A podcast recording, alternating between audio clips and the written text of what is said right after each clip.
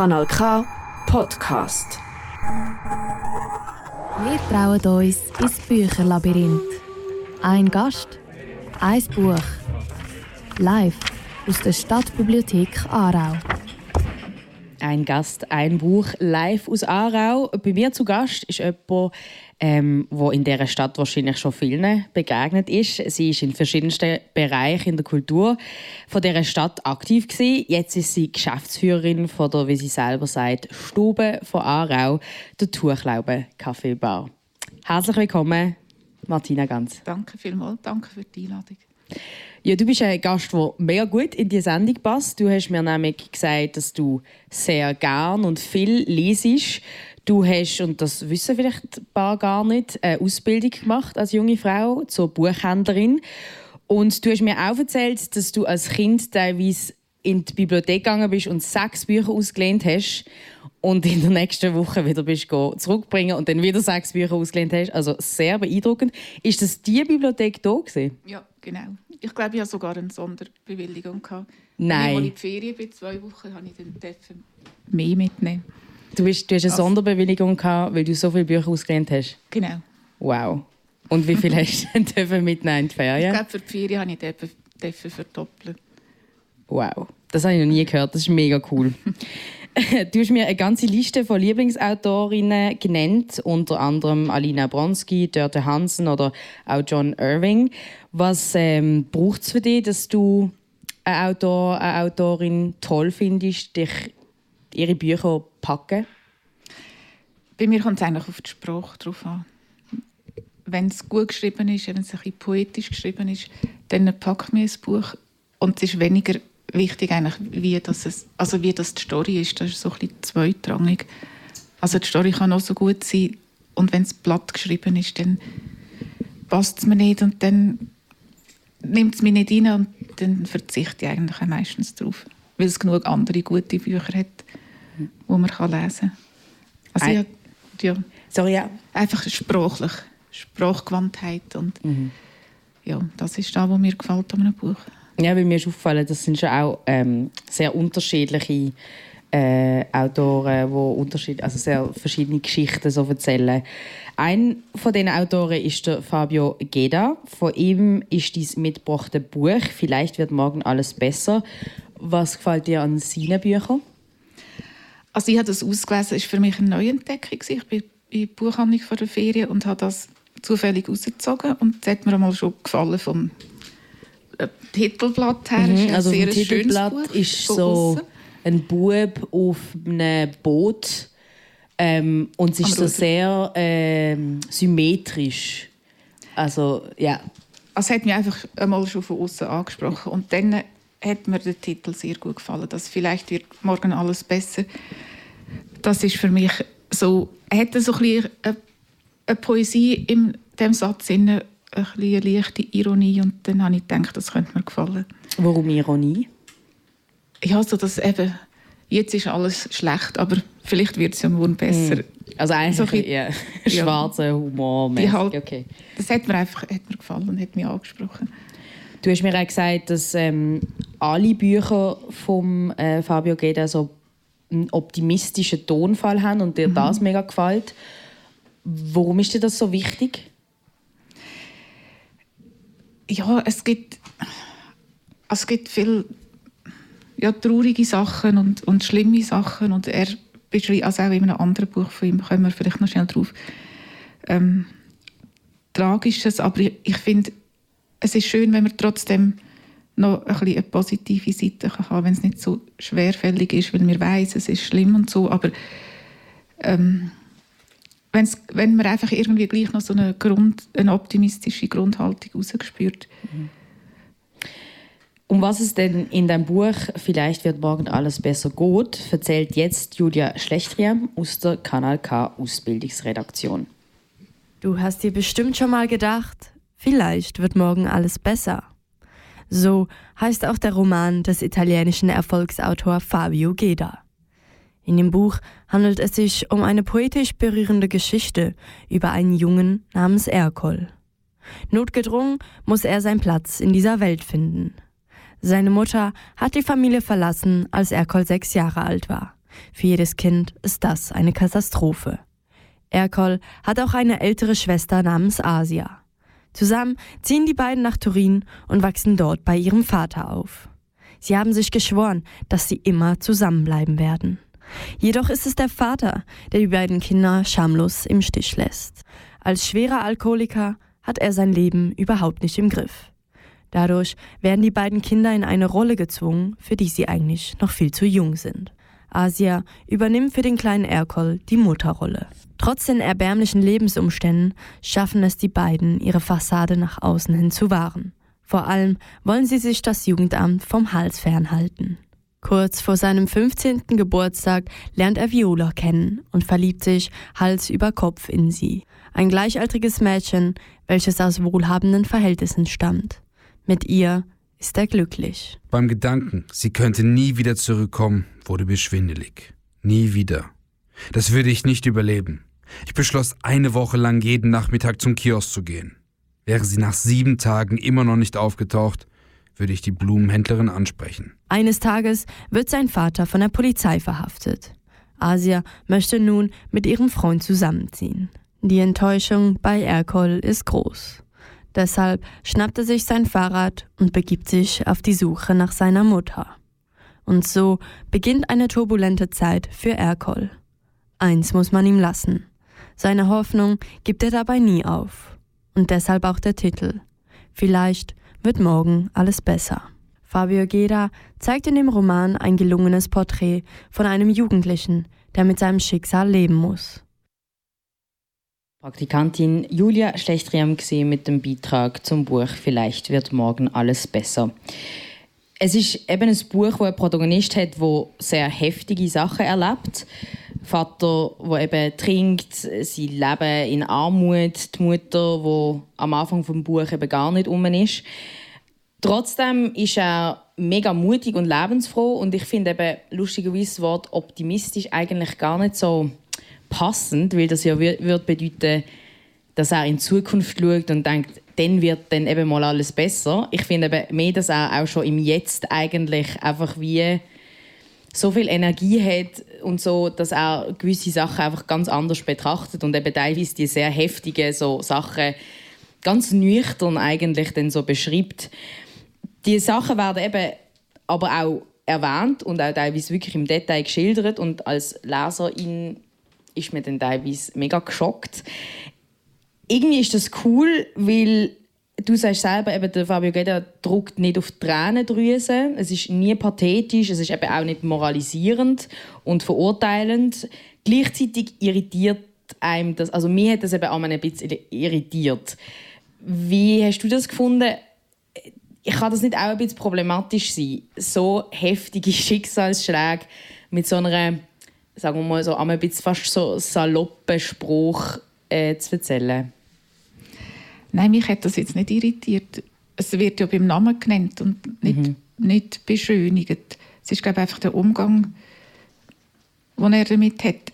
Und es passt zu ihm als Mensch. Er, ist ein, er macht keine Vorwürfe zum Beispiel seinen Eltern. Er ist ein, ein verzeihender Mensch. Mhm. Und, und ein Mensch, der versteht, oder auch versucht zu verstehen, wieso ist mein Vater, wie er ist und sehr äh, wohlwollend und großzügig auch dem gegenüber ist. Er, er hat keinen Hass in sich gegenüber denen. Er nimmt einfach, er nimmt so hin, wie es ist und er, und er akzeptiert irgendwie auch die Eltern, dass sie, wie, wie sie sind. Mhm. Und ich eben, das finde finde ich einfach eine gute Art, mit, mit dem umzugehen. Also, und sind, ja, es sind schlimme Geschichten, aber es sind jetzt auch nicht ganz, ist jetzt bei ihm mit dem Buch nicht völlig lebensbedrohlich. Also er hat mhm.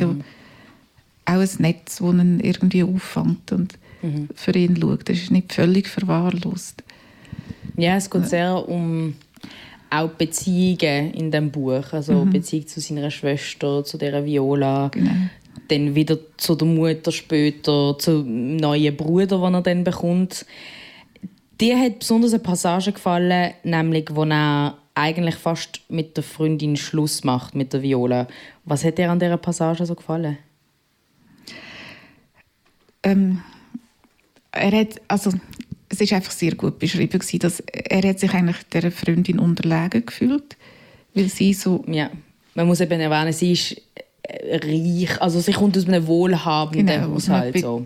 das ist behütet und gut situiert und geht, geht rudern und macht eine gute Schule und sieht dann auch noch gut aus, hat Freundinnen und also ist ganz, ganz etwas anderes als er und er hat, ihr, hat das Gefühl, er hat ihr ja nicht viel zu bieten mit dem, was er hat und hat, fühlt sich dort natürlich dort ein bisschen unterlegen und irgendwann macht er einfach aus heiterem Himmel einen Streit an mit ihr und er ihr eigentlich wie so unterstellt, dass sie ihn nicht genug gut findet. Und ist sagt ja klar, dass sie nicht mit, will mit ihm zusammen sein. Und das, er hat irgendwie ähm, einfach so gut beschrieben gefunden, so seine Ängste und er hat dann aber auf, auf die Freundin projiziert. Und sie hat dann einfach knallhart gefunden, also du kannst schon mit mir Schluss machen, wenn, wenn dir das ähm, nicht passt, aber dann schiebst du nicht mehr in die Schuhe. Und das ist eine von vielen, einfach eine von vielen Passagen, die so auch schlau ist irgendwie, wo mir gefallen hat. Ja, das hat mir auch mega gefallen, dass, ähm, das Thema von, dass man seine eigenen Unsicherheiten auf, ähm, auf andere projiziert. Und dort ist er ja dann eigentlich nicht so optimistisch oder Ja. positiv. Dort, dort- Aber er ist reflektiert. Ja. Also er hat sehr schnell gemerkt, dass das eigentlich, äh, was er da gemacht hat und äh, ähm, ja, was falsch ist an dieser Handlung. Hm. Später hat er ja dann mal noch die Brüder von ihr abgeschlagen, weil er gemeint hat, sei, er sei irgendein ein neuer äh, Freund. Ja, Liebhaber. das ist sehr lustig. Also es hat auch wahnsinnig viel Humor, muss Mhm. man sagen. Also ähm, trotz all diesen Sachen, die so passieren, muss man eben auch immer wieder lachen ab ein grotesken Sachen, aber eben auch einfach ab sehr so ein bisschen tollpatschigen Sachen, wo, wo der Ercole eben so macht. Du hast es vorhin auch schon äh, angesprochen, das Thema Mutter verlässt ihre Kinder kommt vor. Das wird aber auch nicht verurteilt, also zumindest eben nicht vom, vom Protagonist. Und das ist ja wirklich eigentlich auch immer noch so ein bisschen ein Tabu in unserer Gesellschaft. Also es gibt immer noch sehr wenig Filme, wo Frauen darstellen oder Bücher auch, wo irgendwie eine Mutter eben nicht perfekt ist und nicht das macht, was man so sollte machen, weil ich glaube, dass in der Gesellschaft das- Bild von der perfekten Mutter ist immer noch sehr, sehr äh, stark. Wie ist das für dich zum Lesen? Du hast ja auch zwei Kinder. Ja, ist natürlich auch etwas, was ich mir selber äh, nicht könnte vorstellen zu gehen. Aber auch da ist sehr gut beschrieben. Er fragt dann einmal seine Mutter, wieso bist du eigentlich gegangen? Und sie hat dann das eigentlich glaubwürdig können so erklären, dass sie einfach ähm, das Gefühl hat, sie sei nicht genug gut für die Kinder. Also auch dort wieder eine tiefe Unsicherheit in dieser Mutter.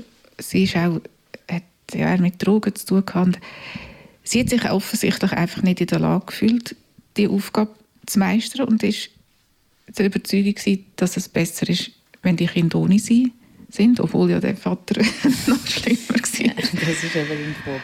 Und ich glaube, also ich grundsätzlich finde ich es etwas Wichtiges, dass man die Leute nicht ver- verurteilt, sondern sich fragt, warum handelt jemand, wie er handelt. Und ich glaube oft bei so Handlungen, die von außen gesehen bösartig sind, wenn man dahinter schaut, merkt man, dass, es, dass, dass sie hat sich einfach nicht fähig gefühlt. Sie ist nicht eine böse Frau gewesen. Sie hat, auch nicht, sie hat ihre Kinder glaube ich, geliebt. Und ich, ich glaube, man kann nur Sachen machen, wo man sich dazu ja, fähig fühlt. Und das hat sie offensichtlich nicht können. Das heisst, ich höre raus, du hast sie auch nicht verurteilt. Nein, also mir würde vielleicht schon auf den ersten Blick eben finden, wie kann man nur, aber ähm, ich glaube, grundsätzlich Ver Verständnis für andere Menschen ist etwas, wo wir uns alle können, ein bisschen mehr davon ähm, wünschen. Also ich habe mich sehr von dieser Perspektive vom Ercole so inspiriert gefühlt und Ja, es, könnte, es würde vielen gut tun, so auf die Welt zu schauen wie er, finde ich. Ähm, was ich eben in dem, bei diesem Thema eben beobachte, ist, dass Kinder ja Bescheidungen immer noch sehr oft eher zur Mutter gehen und es immer noch schwierig ist für Männer zum Beispiel das Sorgerecht zu bekommen. Ich denke eben auch das hat wahnsinnig fest eben noch mit so Geschlechterstereotypen zu tun. Du bist mit zwölf zu deinem Vater und äh, hast deine Mutter verloren, also es ist eigentlich umgekehrt gewesen. Wie hat damals dein Umfeld auf das reagiert? Da weiß ich nicht mehr so genau. ich weiß nur, dass, dass es natürlich für mich eine schwierige Situation, also für alle ist es eine schwierige Situation gewesen, für mich natürlich auch. Also als Kind, wenn sich Eltern trennen, man kann ja dann nicht, also doch, es gibt ja auch Modelle, wo man für 50-50 bei beiden ist, aber als Kind muss man sich ja dann wie oft auch entscheiden für jemanden und das ist, glaube ich, grundsätzlich dann etwas Schwieriges mhm. für ein Scheidungskind. Und ja. Aber für dich, also du hast das nicht irgendwie so gespürt, dass das irgendwie als etwas Komisches angesehen wird, dass man sich eher für den Vater als für die Mutter entscheidet? Ich glaube, damals ist mir das so nicht aufgefallen, ja. Aber doch, also man hat schon gewusst, dass es eigentlich eher ungewöhnlich ist. Mhm. Aber ich war auch bei ihr. Gewesen, zuerst. Ja. Also so war es eigentlich ausgeglichen am Schluss. Okay. vielleicht auch ein weiss nicht, vielleicht meine Motivation gewesen, dass ich gefunden habe, es müssen beide. Es muss gerecht sein. Genau. Ja. ähm, kommen wir wieder ein bisschen mehr zum Buch bzw. zum Spruch oder zum Thema von der Spruch, weil du hast mir eben gesagt, ähm, dass es für dich wichtig ist, dass dir der Spruch gefällt von einem Autor. Du hast aber auch gesagt, dass dir bei Musik der Spruch sehr wichtig ist und darum ist eine von deinen Lieblingsbands Element of Crime. Mhm. Was gefällt dir an ihren Text besonders? Auch so, dass die poetische Sprache, wo nicht gerade, also Sätze, die nicht eigentlich erkennbar sind auf den ersten Blick, was es jetzt heißt, wo man ein bisschen darüber nachdenken oder ein bisschen herausfinden was damit gemeint ist. Und die Sprachgewandtheit ist etwas, wo ich einfach gerne habe. Umgang mit der Sprache, wenn sich jemand so ausdrücken kann. Poetisch ist etwas, was ich gerne würde mehr können selber. Ähm, kann ich leider nicht so gut, aber darum habe ich eben gerne Bücher oder Musik von Leuten, die das können. Und ich höre auch gerne deutsche Musik. Mhm. Halt auch aus dem Grund, weil man ein bisschen die Sprache mehr, ähm, mehr versteht oder mehr einem näher ist. Mhm. Ja, dann, darum hören wir jetzt doch unbedingt ein bisschen Element of Crime. Du hast dir das Lied Mittelpunkt der Welt ausgesucht.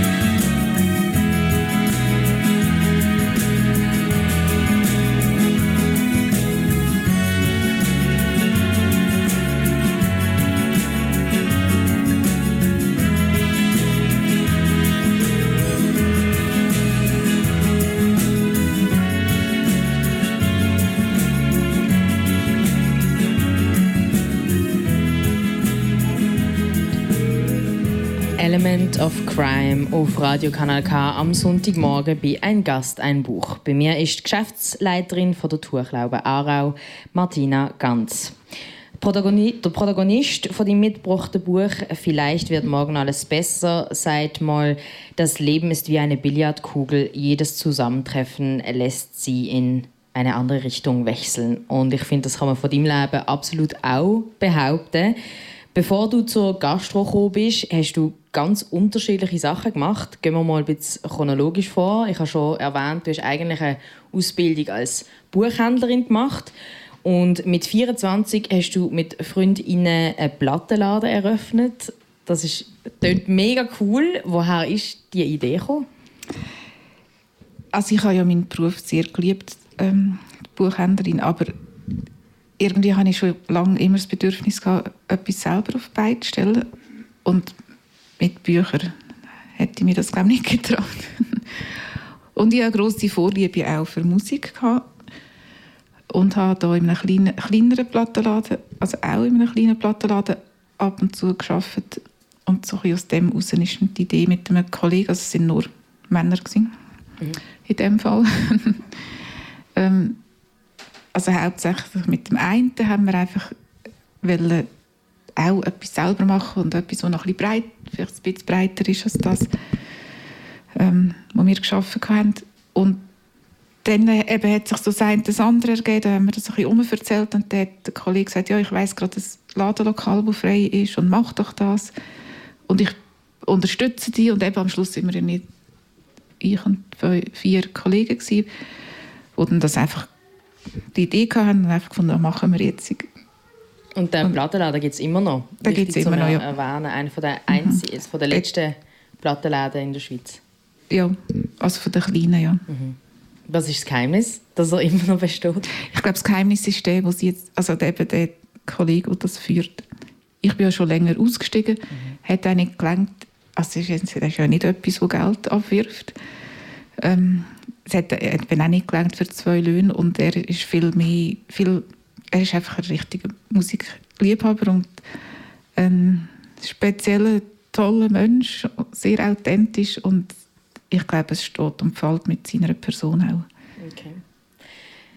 Du bist aber auch eine große ähm, Musikliebhaberin, zu dem kommen wir dann noch.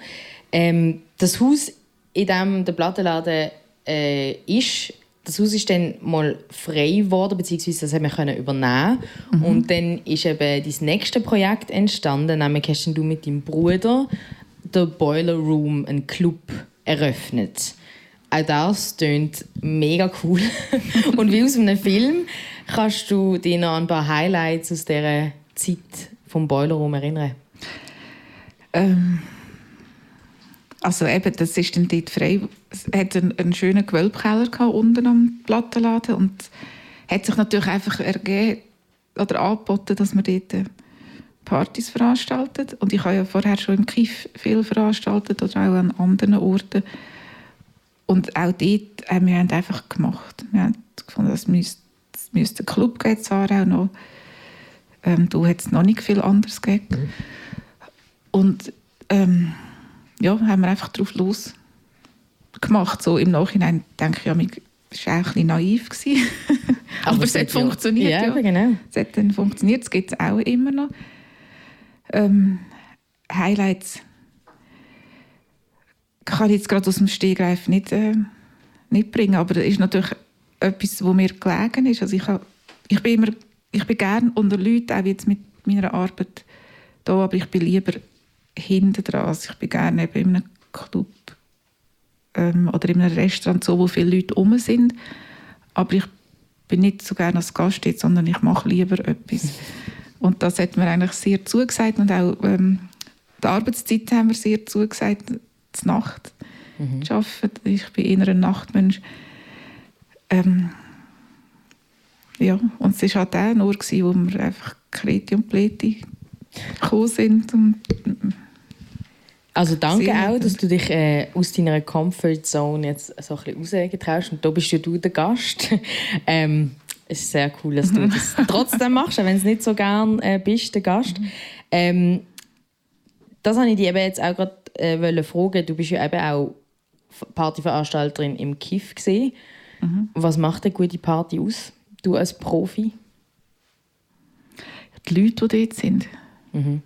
Zusammensetzung der Leute. Ich glaube, DJs, es ist ja auch ein bisschen Hype um DJs und so, aber schlussendlich geht es eigentlich mehr darum, wer, wer trifft zusammen.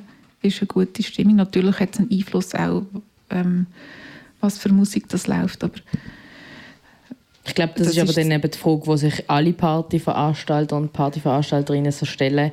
Wie kriegt man denn eben so den perfekten Mix von Menschen an? Hast ja. du da äh, ein Rezept?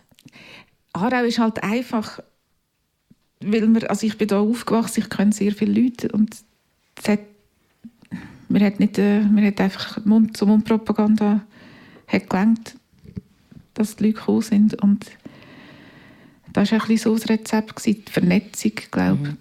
Also das heisst, dass der Boilerroom hat auch etwas sehr Familiäres gehabt, stelle ich mir vor. Ja, auch schon von der Größe her. Du hast jetzt eben gesagt, die haben die Stunden in der Nacht, also die Arbeitsstunde sehr zugesagt. Du bist ein Nachtmensch. Du hast mir dann aber auch gesagt, dass ähm, das Engagement im Nachtleben so ein bisschen zu Ende kam, wo du Kinder bekommen hast. Mhm. Für mich, Blick ins Publikum. Äh, vermisst du es einmal, in der Nacht aktiv zu sein? Nein. Ich glaube, es war für mich auch ein sehr guter Zeitpunkt, gewesen, zum Kind zu bekommen also so bisschen, dass ich ein bisschen älter war, als ich Mutter geworden bin, weil ich alles, was ich machen wollte, diesbezüglich, also ich habe nicht, nicht das Gefühl ich muss jetzt auf etwas verzichten.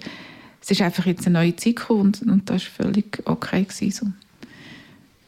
Spielen wir jetzt ein bisschen Musik, die zu diesem Thema passt. Du hast mir nämlich erzählt, dass immer, wenn ihr aufgeräumt habt, im Boilerroom nach der Party die Musik von einer ganz bestimmten Künstlerin gelost haben, nämlich der Sade. Das stimmt, oder? Das stimmt, ja. Dann hören wir doch unbedingt einen Song von ihr, nämlich The Sweetest Gift.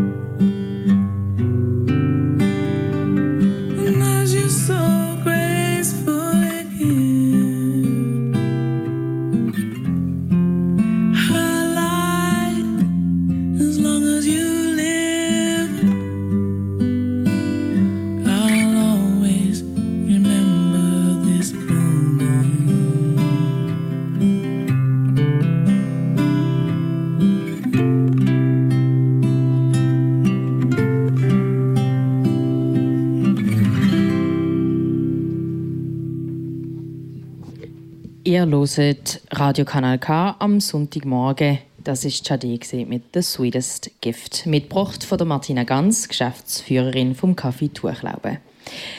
Der Protagonist in deinem mitgebrachten Buch «Vielleicht wird morgen alles besser» ist ein unglaublich mutiger Bub, seine Freundin Viola sagt äh, irgendwann auch, dass das der Grund war, warum sie mit ihm zusammen sein will. Ich finde, dass wenn man dir so zulässt, auch von dir kann behaupten, dass du sehr viel Mut hast.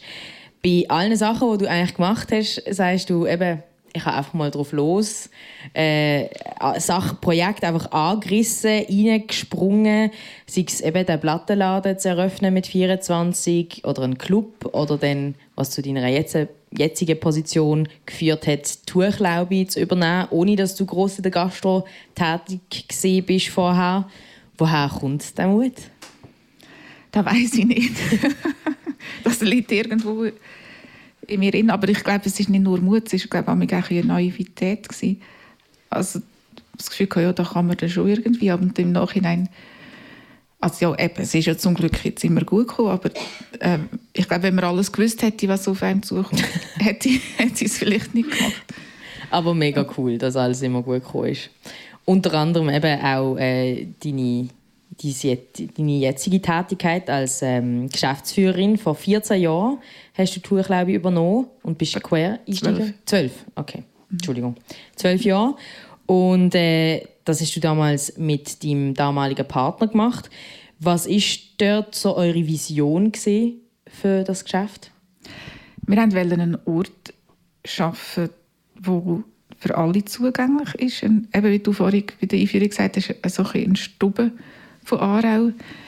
Ähm, wir wollten auch nicht uns einschränken in einem Konzept, sondern wir waren viel zu Berlin gewesen, ähm, und dort hat es eine grosse Kaffeekultur und wo auch in den Kaffees auch viel Essen gegeben hat. Da hat man glaube auch noch nicht so gekannt.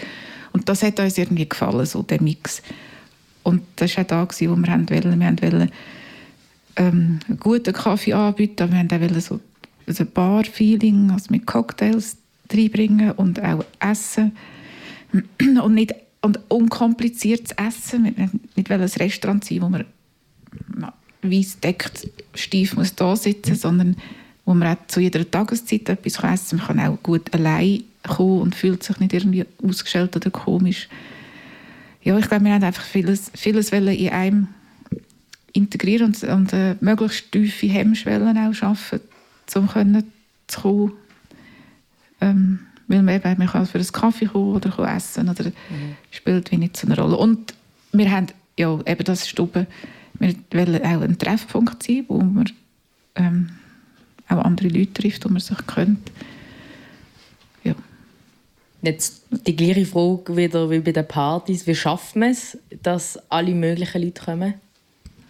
Also es hat ja eine Geschichte auch gehabt. Das war ein Begriff schon vorher, das Kaffeetuchlabel, damals Cafeteria, hat es seit den 70er Jahren auch schon gegeben und ist schon immer ein Begriff in Aarau. Also das war nicht, nicht ein unbeschriebenes Blatt. Gewesen.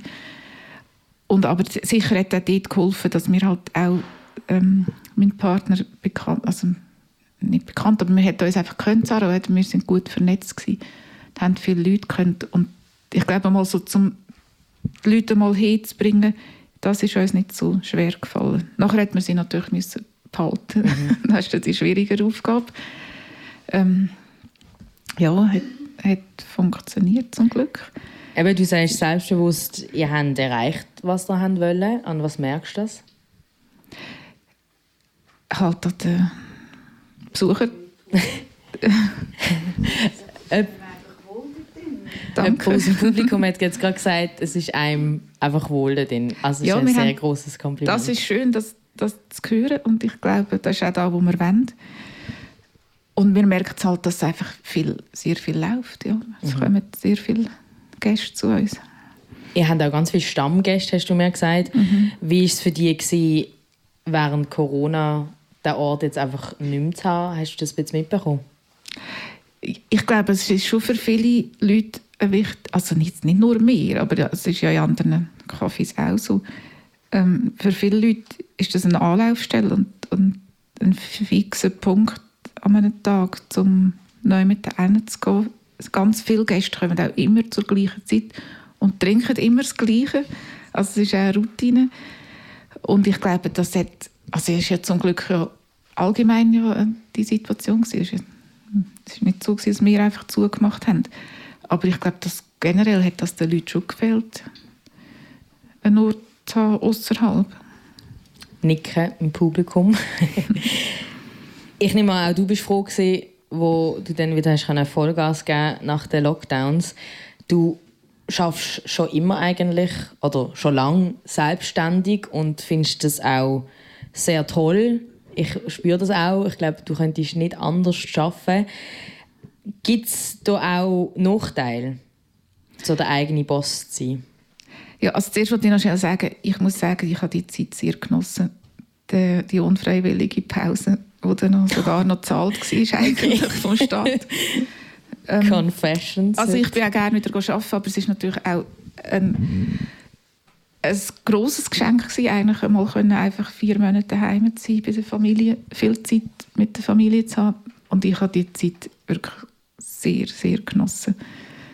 Auch einfach mal ein, ein Sabbatical quasi haben, einfach geschenkt. Mhm. Und Gott sei Dank haben wir uns nicht müssen allzu fest Sorgen machen, auch ums Geschäft, weil wir gut unterstützt wurden, sind vom Kanton unkompliziert unterstützt worden sind. Und darum ist das eigentlich auch ein Privileg gewesen, dass wir das hatten. Aber es ist auch lässig, jetzt wieder mhm. ähm, zu arbeiten. Und die Frage war, wie das ist, der eigene Geschäft Ob es auch Nachteile gibt. Weil eben, du hast, ja. Im Vorgespräch hast du sehr davon geschwärmt, so selbstständig sein. Mhm. Du bist ein sehr flexibler Mensch und willst das auch wirklich in dein Geschäft hineinbringen. Eben die Frage, was gibt es da auch für negative Seiten? Oder gibt es die überhaupt? Ja, natürlich. Also wir haben, haben Verantwortung. Ähm, mir ist rund um die Tour ansprechbar. Also ich heute Morgen zum Beispiel auch schon SMS von Mitarbeitern oder es läutet es kann jederzeit das Telefon läuten, du siehst irgendetwas oder du, läuft so viel, kannst kommen. Ähm, man hat halt nicht so ja, frei, also man kann sich das schon schaffen, aber mir ist eigentlich immer ein bisschen auf Abruf. Mhm.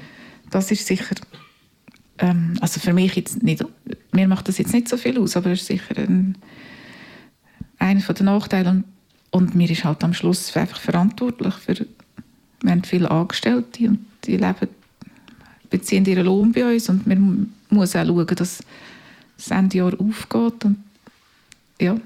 Man hat viel also, Freiheit, aber das heißt nicht viel Freizeit, wie du mal gesagt hast. Genau. Aber was ich schätze daran ist, also ich finde es ein Privileg, das so zu machen, weil mir ist sehr selbstbestimmt. Das ist das, was mir gefällt. Ähm, man kann vieles selber lenken und selber einteilen. Und gerade jetzt für mich, der ein Kind hat, ähm, kann ich das auch immer gut anpassen, meine Arbeitszeiten der, der Kind. Du kannst dir also auch nicht vorstellen, wieder mal neu angestellt sein? Ähm, doch. Ich glaube, da könnte ich mir schon auch vorstellen. Ähm, eben hat sicher auch Vorteile. Aber es gefällt mir sehr gut. Julia Schlechterin, äh, Schlechterin, Entschuldigung, aus der KNK Ausbildungsredaktion hat mit jemandem geredet, der dich für die Selbstständigkeit und auch für deinen Mut, den ich auch schon angesprochen habe, sehr schätzt. Aber nicht nur für das. Was alles, das hören wir jetzt. Karin Glor ist 58 und lebt schon seit 40 Jahren in Aarau. Sie kennt sich mit den verschiedenen Szenen in Aarau gut aus. Kennen tut sie Martina schon seit über 20 Jahren. Es war um die Jahrtausendwende. Ich habe gehört, dass äh, Martina sehr ein spannendes Projekt äh, in Aussicht hat. Zwar war es die Eröffnung des Boiler Club. Und weil sie mir einfach immer so als interessante junge Frau aufgefallen ist, bin ich einfach eines Tages vor sie angestanden und habe gesagt, hey, weißt du was? Ich denke, wir zwei wären ein gutes Duo. Karin findet Martina eine sehr interessante Persönlichkeit. Sie ist immer wieder fasziniert von ihren Gegensätzen. Martina steht eigentlich nicht gerne im Rampenlicht. Aber in jungen Jahren hat sie als DJ die Zeit absolut genossen, wenn sie zuoberst in der Mitte am Mischpult gestanden ist. Martina ist sehr gewissenhaft und genau, also wirklich. Aber sie kann so extrem chaotisch und schusselig unterwegs sein, dass man es fast nicht glauben kann. Martina ist keine Frühaufsteherin. Sie hat es gerne gemütlich, aber sie ist sowas von aktiv, geschäftig und rennt ständig von einem Ort zum anderen. So die Karin. Und durch ihr berufliches und familiäres Engagement hat sie eigentlich zu wenig Zeit für sich und ihre Freunde. Aber bei ihr weiss man ganz genau, sie ist da wenn man sie braucht. Und ich kann nur sagen, sie ist eine meiner liebsten und besten Weggefährtinnen. So eine richtige BFF. Eine richtige BFF. Das ist Praktikantin Julia Schlechtriem mit dem Beitrag über Martina Ganz, mein Gast bei «Ein Gast, ein Buch». Was ich jetzt natürlich unbedingt möchte wissen, auch du hast mir gesagt, du stehst nicht so gerne im Rampenlicht. Warum ist das denn beim DJing sie anders gewesen? Also so manchmal war das jetzt auch nicht. und mir ist natürlich auch hinten dran. Mhm. Also, und die Leute sind am Tanzen, also die schauen einem ja nicht an. Das ist nicht wie wenn eine Sängerin auf der Bühne. Mir ist ja eigentlich eher ein bisschen im Hintergrund. Darum, das ist knapp gegangen. also wir haben jetzt gehört, dass du auch recht genossen hast.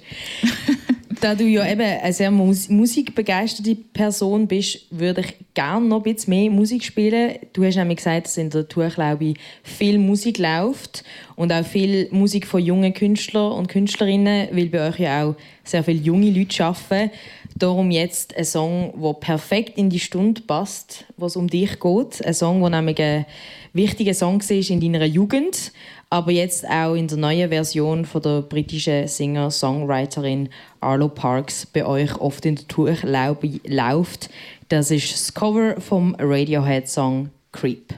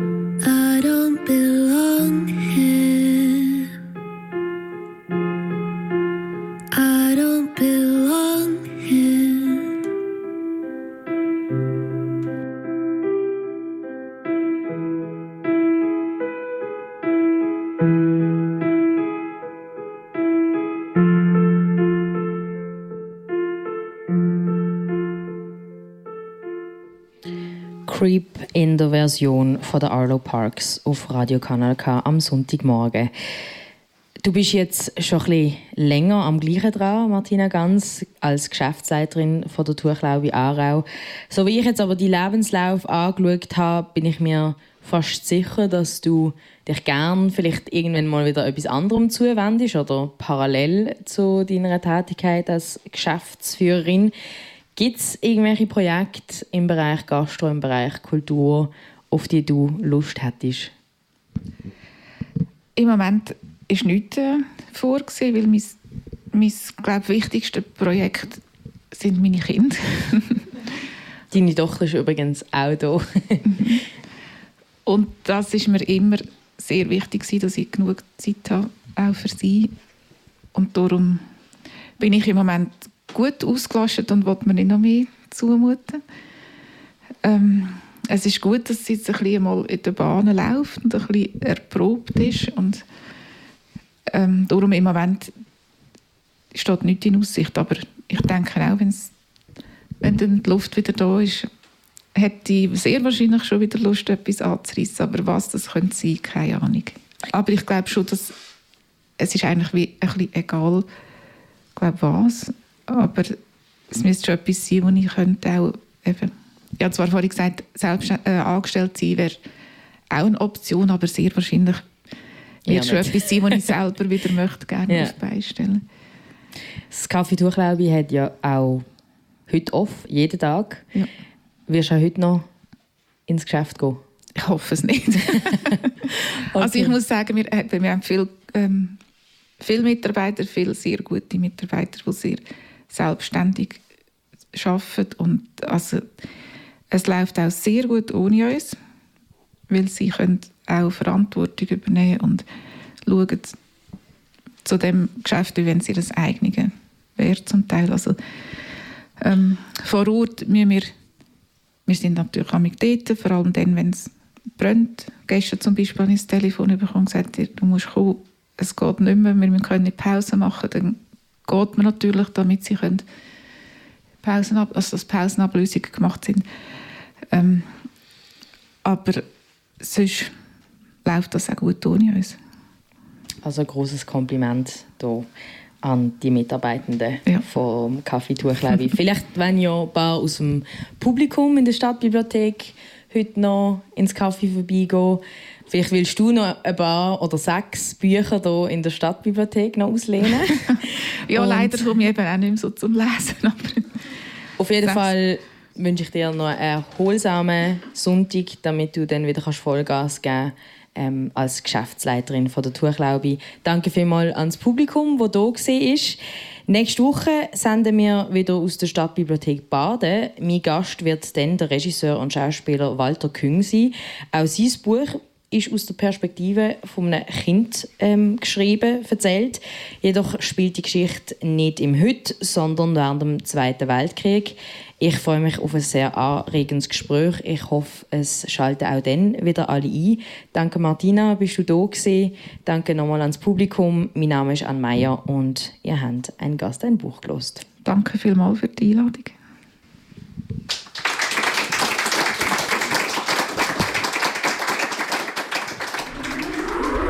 Das ist ein Kanal K Podcast. Jederzeit zum Nachhören auf kanalk.ch oder auf deinem Podcast App.